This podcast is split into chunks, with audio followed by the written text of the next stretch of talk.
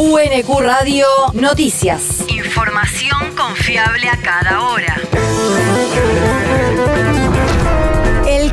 El Servicio Meteorológico Nacional indica que hoy se espera una máxima de 26 grados con cielo algo nublado. El viento soplará del noreste a lo largo de toda la jornada. El país. El Banco Nación quiere intervenir Vicentín junto a otros acreedores. Así se lo manifestó la presidenta de la entidad, Silvina Batakis, a un grupo de diputados santafesinos pertenecientes a la Comisión de Seguimiento del Caso, que incumbe a los titulares de la firma, quienes generaron la estafa y ahora buscan el desguace de la empresa. La evolución de la empresa, como las grandes empresas argentinas, contaron siempre con el apoyo de un Estado que termina siendo un socio bobo y cómplice, especialmente durante las épocas de las dictaduras. Carlos Delfrade, diputado provincial de Santa Fe. En la dictadura de Onganía de 1966, Vicentín recibe tierras del norte profundo santafesino para la explotación del algodón, que sale prácticamente gratis para ellos. Y durante el terrorismo de Estado, a partir del 76, Vicentín produce 22 secuestros, 14 de ellos delegados de fábrica, y como regalo de esto, el terrorismo de Estado le otorga a Vicentín la posibilidad de comprar un puerto que vendía la empresa Duperial en la ciudad histórica de San Lorenzo, ya de aguas profundas sobre el Paraná. Y ahí Vicentín, siendo ya una gran empresa argentina convertida en desaparecedora de trabajadores, muchísimas otras empresas, comienza a participar en el negocio exclusivo de la venta de granos al exterior.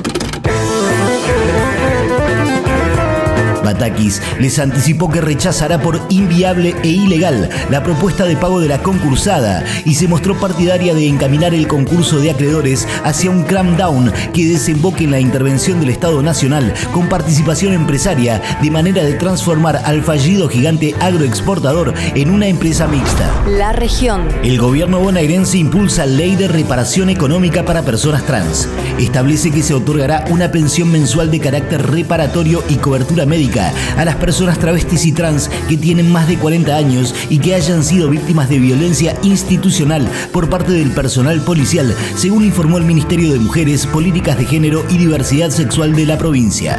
Las personas que recibirán este beneficio serán aquellas que hayan sido detenidas, privadas de su libertad y o sancionadas o penadas con multas por causas relacionadas con su identidad de género. También obtendrán cobertura de salud otorgada a través del Instituto de Obra Médico Asistencial IOMA. El territorio. Consulta ciudadana sobre fábrica de materiales eléctricos en Quilmes. El Ministerio de Ambiente de la provincia de Buenos Aires informó que se encuentra abierta la instancia de participación pública para la industria de cables eléctricos y de telecomunicaciones continuadora de Indelki, instalada en Quilmes Oeste. La empresa, ahora llamada CIMET, ubicada en Avenida 12 de Octubre al 2100, solicita la declaración de impacto ambiental que tiene como requisito el beneplácito vecinal para su instalación. Las observaciones, consultas, aportes o sugerencias podrán formularse enviando un correo electrónico a participacionciudadana.ambiente.gba.gov.ar hasta el 7 de diciembre. El mundo. Supermartes, elecciones de medio término en Estados Unidos. Los electores estadounidenses eligen a la totalidad de la Cámara de Representantes, a un tercio de los miembros del Senado y a gobernadores de 36 de los 50 estados que componen la federación. En la actualidad, el Partido Demócrata cuenta con 220 de las 435 bancas de la Cámara de Diputados, mientras que en senadores los 100 escaños se dividen exactamente por la mitad entre republicanos y oficialismo. Según las últimas encuestas, dentro de una gran paridad, el Partido Republicano tendría la posibilidad de alzarse con el triunfo por un margen muy estrecho. La universidad. Inscripción a exámenes para mayores sin estudios secundarios completos. Toda persona mayor de 25 años sin estudios secundarios completos interesada en ingresar a las carreras de grado y pregrado de la modalidad presencial o a distancia de la Universidad Nacional de Quilmes podrá hacerlo en los términos previstos en el artículo séptimo de la Ley de Educación Superior, que establece que aquellos que no hayan aprobado el nivel medio podrán ingresar siempre que demuestren a través de las evaluaciones que las universidades en su caso establezcan que tienen preparación y o experiencia laboral acorde con los estudios que se proponen proponen iniciar, así como aptitudes y conocimientos suficientes para cursarlos satisfactoriamente. Es por ello que hasta el 18 de noviembre a las 20 horas se encuentra abierta la inscripción online a dichos exámenes a través del portal de la universidad en www.unq.edu.ar. En el mismo sitio, los y las interesadas podrán consultar los requisitos a cumplir para acceder a la inscripción. El deporte. Los Pumas ascendieron en el ranking mundial.